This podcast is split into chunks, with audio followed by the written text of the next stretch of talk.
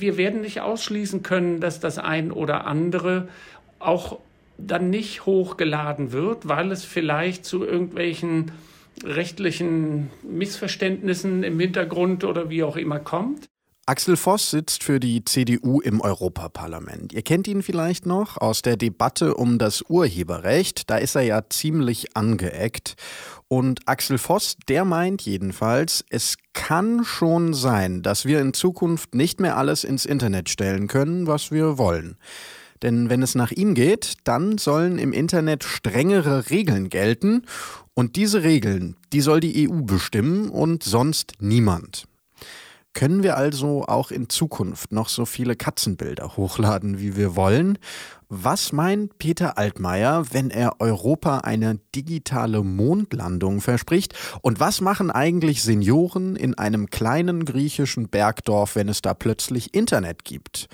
Antworten gibt's in der nächsten halben Stunde. Da schauen wir nämlich genau hin, wie die EU digital souverän werden will und was das mit den Menschen zu tun hat, die in Europa leben. Ich freue mich sehr, dass ihr dabei seid. Mein Name ist Adrian Breder. Hi. Es ist das Kostbarste, was wir haben. Was die EU mit uns zu tun hat. Europa zusammenhalten. Ein Detektor FM Podcast in Kooperation mit der Körperstiftung. Das Europäische an Europa ist The EU. Long live EU. Vive the EU. You wouldn't think of the EU. Es lebe the EU. in Demokratie. EU.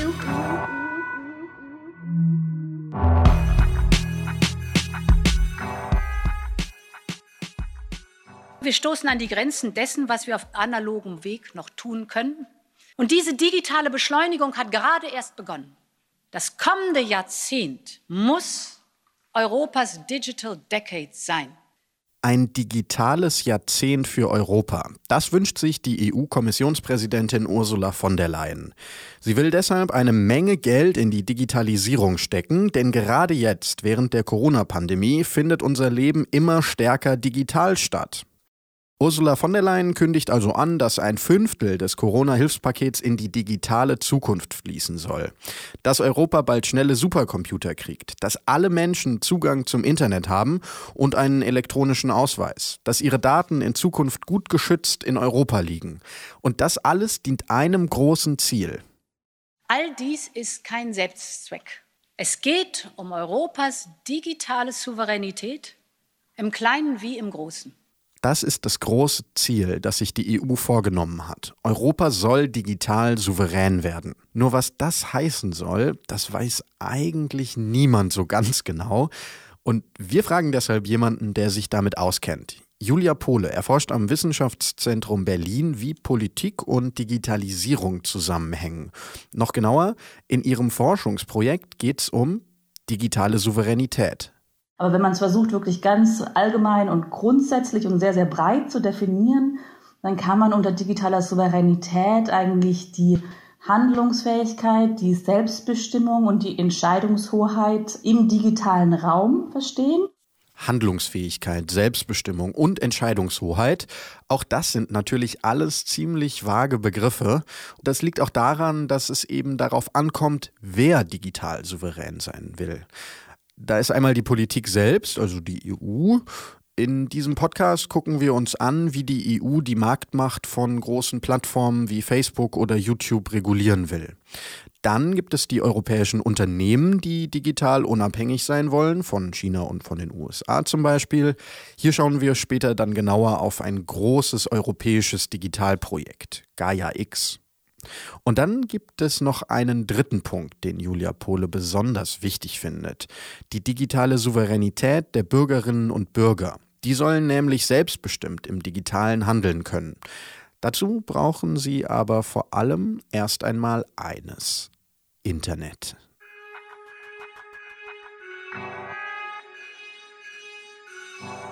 Internet für alle. Das Wireless Community Network in Sarantaparo. It was uh, kind of funny how it uh, all started. We started actually building a web page for our village because um, we felt that uh, we wanted to give back to the birthplace of our parents. We felt that we should uh, make our village more visible. Das ist Vasilis Chrysos. Er ist in Sarantaporo aufgewachsen, einem Dorf in den Bergen, mitten in Griechenland, gerade einmal 2500 Einwohner. Mittlerweile leben Vasilis und seine Freunde nicht mehr in Sarantaporo, sie sind in die großen Städte gezogen. Mit der Website wollen sie etwas zurückgeben an ihr Heimatdorf. Doch dann gibt es ein Problem, mit dem sie nicht gerechnet haben. When it was finished, it was when we realized that The village did not have internet access, so they could not see the web page that we built. Kein Zugang zum Internet. Wenn man in Athen oder in Berlin wohnt, dann kann man sich das fast gar nicht vorstellen. Dass es da ein Problem gibt, das merken die Leute aus der Stadt also nur, wenn sie rausfahren aufs Land, in Regionen, die abgelegen sind und wo wenige Menschen leben. Dort gibt es auch mitten in Europa oft kein Internet, kein Online-Shopping, kein Facebook, noch nicht mal E-Mails. So war das vor zehn Jahren auch in Sarantaporo. Aus einem einfachen Grund. Our village is a remote rural village in a mountainous area. So the telecommunication companies did not see any incentive to invest in expensive infrastructure to reach our village.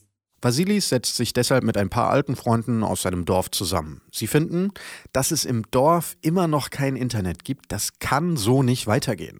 Schließlich haben sie ja die Website gebaut. Also beschließen sie einfach, selbst Internet ins Dorf zu bringen, das für alle kostenlos ist. Das Wireless Community Network Sarantaporo.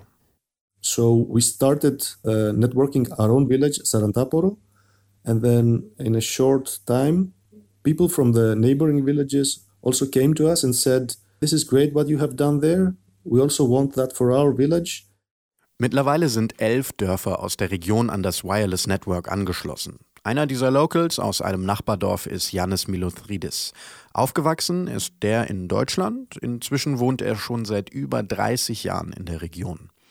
Das neue Internet, das die jungen Leute in Sarantoporo aufbauen, das will Jannis unbedingt auch in seinem Dorf haben. Für Technik, für die kann er sich nämlich ziemlich begeistern.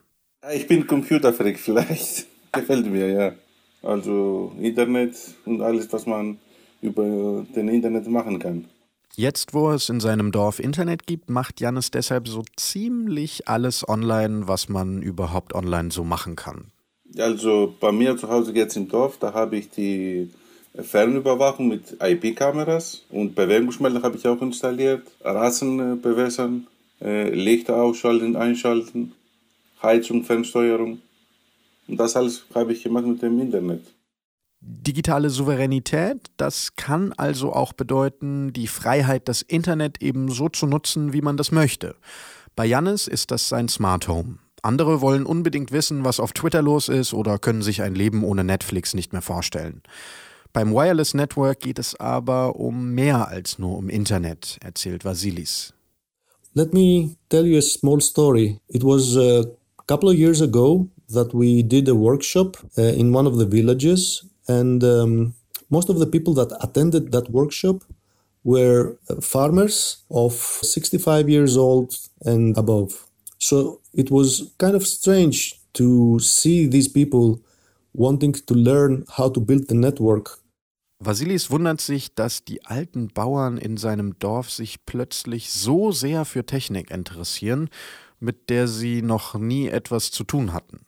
Er fragt also einfach mal nach. Why are you doing this? Is this something that you always wanted to do to to get the, these uh, skills to build a community network? And they said no. But earlier, when we didn't have internet connectivity, our grandchildren wouldn't visit us. Dass die Jungen früher nicht so gern ins Dorf gekommen sind, davon erzählt auch Jannis. Sie blieben vielleicht einen Tag, mehr nicht. Jetzt sie bleiben da zwei Wochen vielleicht, drei Wochen, einen Monat. Und selbst wenn die jungen Leute wieder zurückgehen in die Städte, dann sind sie jetzt nicht mehr ganz so weit weg wie früher. Die Ältere, die kommunizieren mit ihren Enkelkindern, weil die leben in einer anderen Stadt oder in einem anderen Land, also mit Viber, Messenger, WhatsApp. Und dann gibt es eine Kommunikation zwischen den Opas und den Enkelkindern. Darum geht es also den Bauern, die lernen wollen, wie man ein Funknetzwerk installiert dass sie in Kontakt bleiben mit ihren Enkelkindern. This was a very powerful moment for me to realize that uh, it's for reasons of social cohesion that these people are, are doing uh, what they're doing. Das Internet ist für die Menschen da, um sich auszutauschen und in Kontakt zu bleiben. Darum geht es beim Wireless Community Network. Aber natürlich hat das Internet für die Menschen vor Ort auch ganz praktische Vorteile, gerade jetzt in Corona-Zeiten. Da nehmen die Schüler teil am Online-Unterricht. Die Schüler haben auch Zugriff auf Informationen, die sie für ihre Hausaufgaben benötigen mit dem Internet. Das gab es früher auch nicht.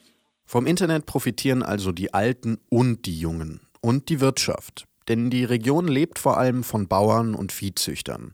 Aber die arbeiten oft so weit außerhalb, dass sie noch nicht mal eine Telefonverbindung haben. Inzwischen aber Internet, was einen großen Vorteil hat. Now they can do things that we consider uh, very trivial for every enterprise, like accessing their e-bank accounts or paying their taxes online or exchanging emails. Seitdem es Internet gibt in den Dörfern rund um Sarantaporo, seitdem hat sich das Leben also ziemlich verändert. Für die Bewohnerinnen und Bewohner, für ihre Enkelkinder, die zu Besuch kommen, für Touristen und für die Wirtschaft. Für alle ist das Leben ein Stück weit einfacher geworden. Die ganze Arbeit hat sich gelohnt und es war viel Arbeit und teuer. In Sarantaporo wurde das so gemacht. Das Geld kommt von einer griechischen NGO. Bei der Technik hilft die Uni aus der nächsten Stadt mit. Das meiste Geld kommt aber von der EU, knapp 100.000 Euro. Geld, das das Team vom Wireless Community Network gut gebrauchen kann. Vasilis sagt, ohne diese 100.000 Euro, da wäre es ziemlich schwierig gewesen, das Projekt durchzuziehen. When we started planning this infrastructure, we didn't have a clue where we would find the money to build it. The EU funding was a very good opportunity that allowed us to go ahead with our plans. If we didn't have that, it would have been much more difficult. Wenn Europa wirklich digital souverän werden will, dann bedeutet das vor allem, dass alle das Internet nutzen können, und zwar so, wie sie das gerne möchten. Dabei geht es nicht nur um Spielereien wie Smart Homes. Denn dass alle Regionen in Europa Zugang zum Internet haben, das ist auch sozial und wirtschaftlich wichtig. Noch sieht es da gerade in abgelegenen Regionen in Europa eher schlecht aus. Hier Internet anzubieten, das lohnt sich für Unternehmen oft nicht und gerade deshalb kann die EU hier viel bewegen. Aber selbst wenn irgendwann alle Internet haben sollten, die EU-Kommission findet, selbst dann ist Europa noch lange nicht digital souverän. Es kommt nämlich auch darauf an, was die Menschen im Internet machen und wer davon profitiert.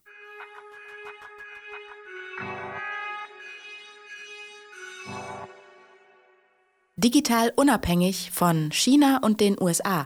Gaia X bei Amazon einkaufen, mit PayPal bezahlen und auf Facebook posten, TikTok checken. Wenn Europäerinnen und Europäer online sind, dann nutzen sie meistens Dienste, die nicht aus Europa kommen. Und das gilt eben nicht nur für jeden Einzelnen, sondern auch für Unternehmen. Deswegen findet die EU-Kommission, selbst wenn alle in Europa schnelles Internet haben, dann ist das noch lange keine digitale Souveränität. Digitale Expertin Julia Pohle. Heutzutage geht man davon aus, dass wirklich sieben Unternehmen der Plattformwirtschaft weltweit 70 Prozent des gesamten Volumens äh, kontrollieren an Daten, aber auch an Gewinn. Das ergibt sich natürlich eine große Abhängigkeit von diesen Unternehmen und die sitzen natürlich nicht in Europa.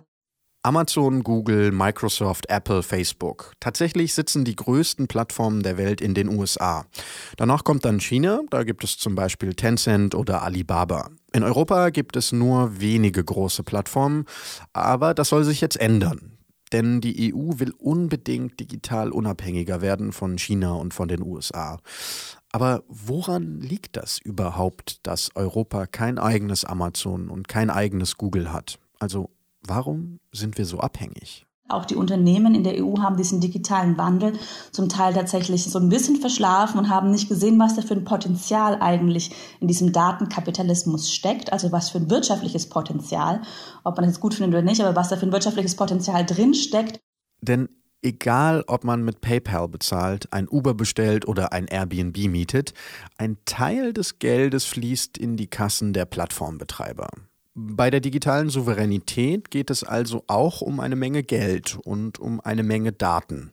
Und diese Daten, die sind im Ausland nicht unbedingt so sicher, wie die EU das gerne hätte. Für Julia Pohle ist es deshalb kein Zufall, dass digitale Souveränität erst seit ein paar Jahren ein größeres Thema ist für die EU.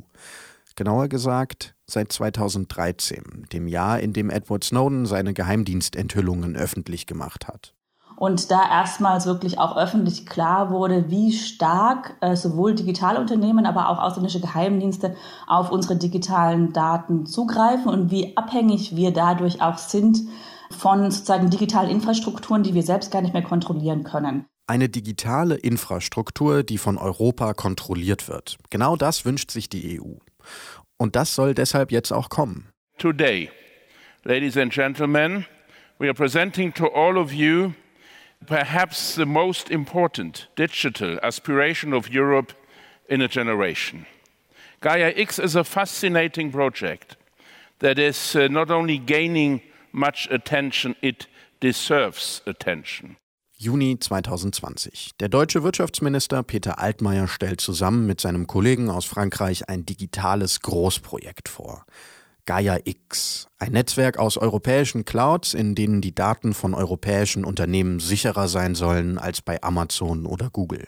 What we the governments of France and Germany and more than 300 companies and organizations across Europe are aiming for is nothing less than a European moonshot in digital policy. So groß und so wichtig wie die Mondlandung. So stellt sich Peter Altmaier das Projekt Gaia X vor.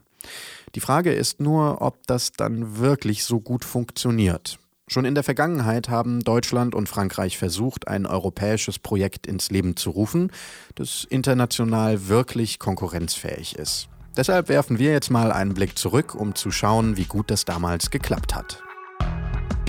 In den 1960er Jahren kommen fast alle großen Flugzeuge aus den USA. Von der Nummer 1 auf der Welt, Boeing. Wenn der französische Präsident Charles de Gaulle nach Amerika fliegt, dann muss auch er eine Boeing nehmen. Denn kein anderes Flugzeug schafft den langen Flug über den Atlantik. Bis 1970. Da stellen Deutschland und Frankreich ein Konkurrenzprojekt auf die Beine. Airbus. Nur interessiert sich erstmal niemand für europäische Flugzeuge. In den ersten vier Jahren verkauft Airbus gerade einmal vier Flugzeuge. Und auch die europäischen Fluggesellschaften bleiben lieber bei Boeing. Doch in den 90ern hat Airbus Boeing eingeholt. Und 2019 kommen die meisten Flugzeuge auf der Welt nicht mehr aus den USA, sondern aus Europa. Von Airbus.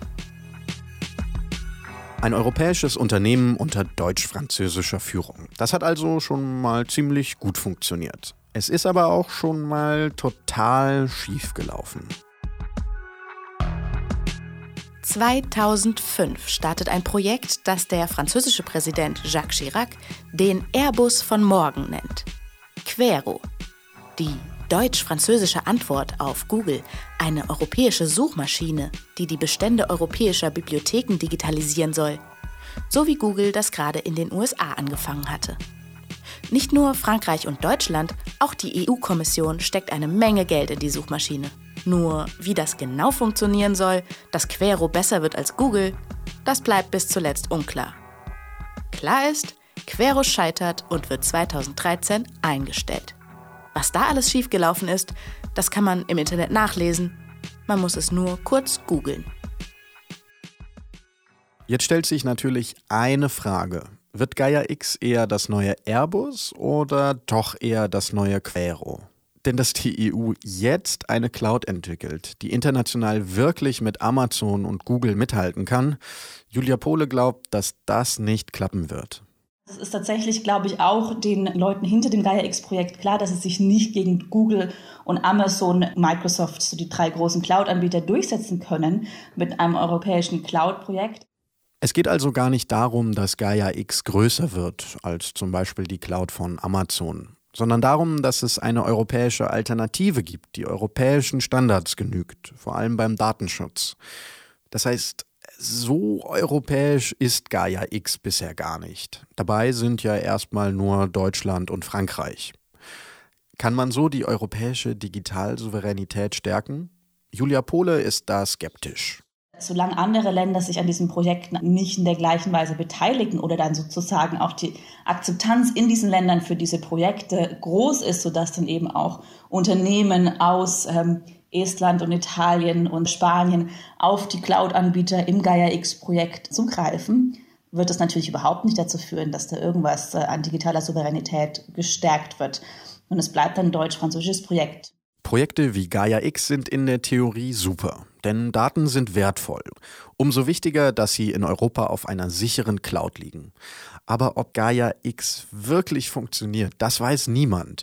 Und wenn Gaia X scheitert, dann hat die EU für ein Liebhaberprojekt mit tollen Datenschutzstandards eine Menge Geld verbrannt und ist digital genauso abhängig wie vorher. Denn die Alternativen aus dem Ausland, die gibt's ja schon. Jetzt haben wir eben das Problem, dass wir im Prinzip im Nachhinein Unternehmen regulieren müssen, die sich schon mit dem Geschäftsmodell durchgesetzt haben und die aus dem Ausland kommen. Die großen Plattformen aus dem Ausland im Nachhinein zu regulieren. Auch das hat sich die EU jetzt vorgenommen.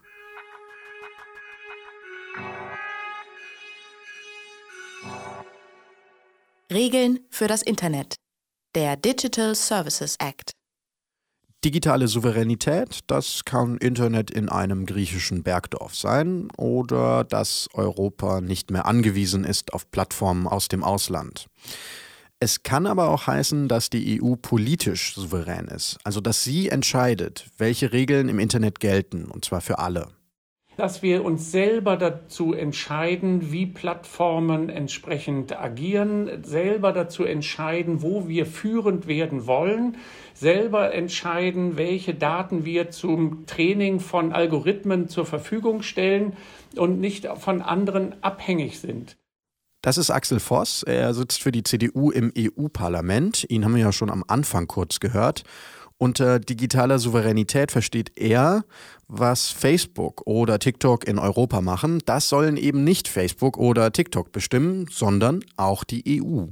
Wir kritisieren gar nicht das, was TikTok oder Facebook machen, nur es hat sich in einer Art entwickelt, wo eben bestimmte Rechte nicht mehr beachtet werden, die in der Offline-Welt ohne weiteres aber gelten. Axel Voss geht es darum, dass sich in Europa digital alle an dieselben Standards halten, auch wütende Kommentatoren bei Facebook. Das ist genau das, was wir eigentlich in der Offline-Welt auch machen, wo wir sagen, du darfst keinen beleidigen und du darfst keinen betrügen, äh, soll das hier genauso gelten. Auf diese Standards können sich in Europa eigentlich alle einigen. Nur einen wichtigen Standard nennt Axel Voss nicht, die Meinungsfreiheit im Netz. Denn dass jeder und jede im Internet erstmal hochladen kann, was er oder sie möchte, das ist eigentlich genau die Idee, die das Internet überhaupt erst groß gemacht hat. Gerade feilt die EU an einem Riesengesetz, das regeln soll, was die Plattformen alles dürfen und was nicht. Digital Services Act heißt das. Und Axel Voss hat dazu einen Vorschlag gemacht, was in diesem Gesetz eben stehen soll. Er findet, die Plattformen müssten Verantwortung übernehmen für die Inhalte, die User dort posten. Also die Unternehmen sollen haften, wenn Inhalte illegal sind oder schädlich. Für Kritikerinnen und Kritiker klingt diese Forderung gefährlich, denn was illegal ist, das entscheiden Gerichte, nicht Facebook. Und was genau schädlich ist, das ist auch nicht so eindeutig zu bestimmen. Und überhaupt, wenn alles überprüft wird, bevor es gepostet wird, wo bleibt da die Meinungsfreiheit? Man wird keine 100%-Lösung mehr anstreben können in diesem Bereich weil wir natürlich genau sehen müssen, die Meinungsfreiheit ist ein sehr hohes Gut und die wollen wir auch nicht beeinträchtigen. Und wie kann man das aber abwägen gegenüber Beleidigungen oder sonstigen noch kriminelleren Handlungen, die eigentlich auf diesen Plattformen nicht stattfinden sollen? Klar, Beleidigungen im Netz sind ein Problem, nur wenn die Plattformen für den Content haften, dann ist auch das ein Problem. Dann müssten die nämlich dafür sorgen, dass der Content gar nicht erst veröffentlicht wird.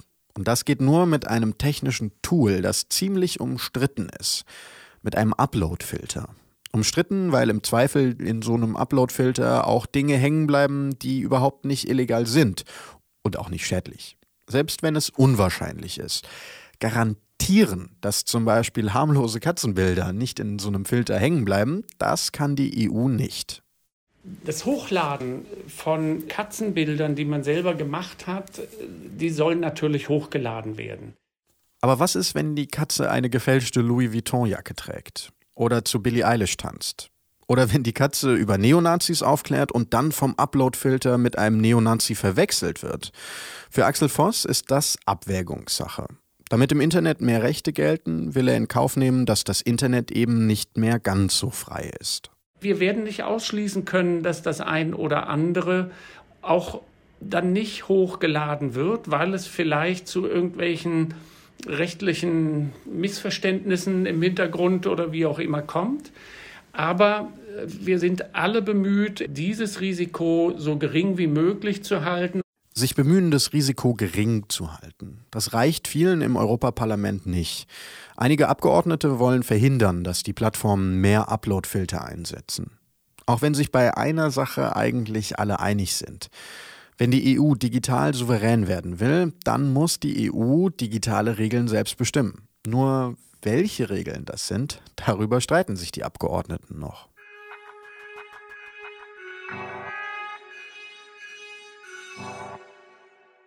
Wenn alles anders wäre. Das kommende Jahrzehnt muss Europas Digital Decade sein. Ein digitales Jahrzehnt für Europa, das wünscht sich Ursula von der Leyen. Aber wie könnte das aussehen, dieses digitale Jahrzehnt?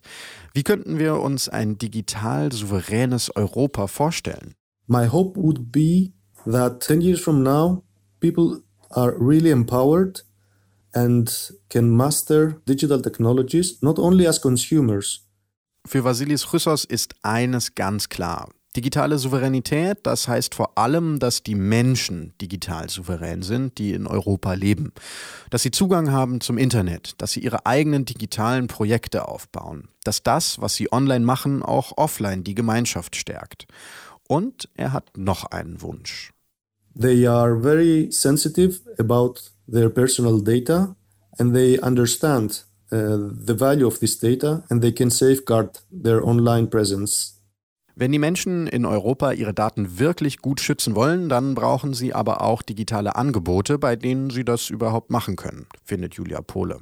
Sie wünscht sich, dass die EU nachhaltige Alternativen fördert zu den großen Anbietern aus China und den USA.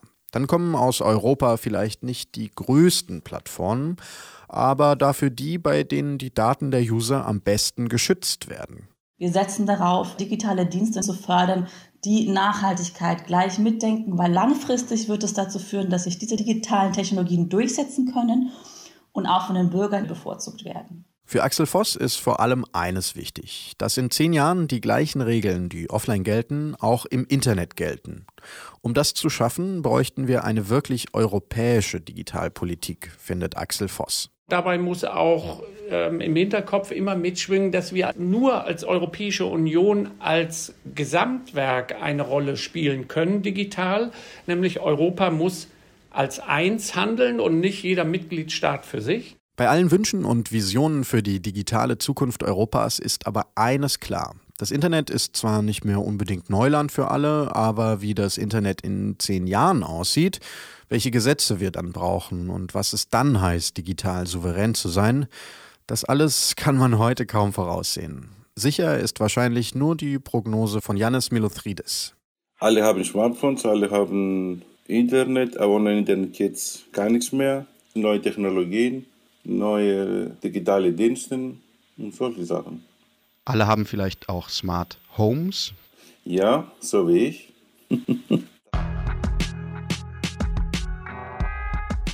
Digitale Souveränität. Das war das Thema in dieser Folge von Was die EU mit uns zu tun hat. Die nächste Folge gibt's im Dezember. Wie immer am ersten Freitag im Monat, also am 4. Dezember. Da schauen wir genauer auf die Migrationspolitik der EU. Mein Name ist Adrian Breder. Ich freue mich, wenn ihr das nächste Mal auch wieder dabei seid. Bis dahin, tschüss. Es ist das Kostbarste, was wir haben. Was die EU mit uns zu tun hat. Europa zusammenhalten. Ein Detektor FM Podcast in Kooperation mit der Körperstiftung. Das Europäische an Europa ist The EU. Long live EU. Vive the EU. You wouldn't think of the EU. Es lebe the EU. in Demokratie. EU.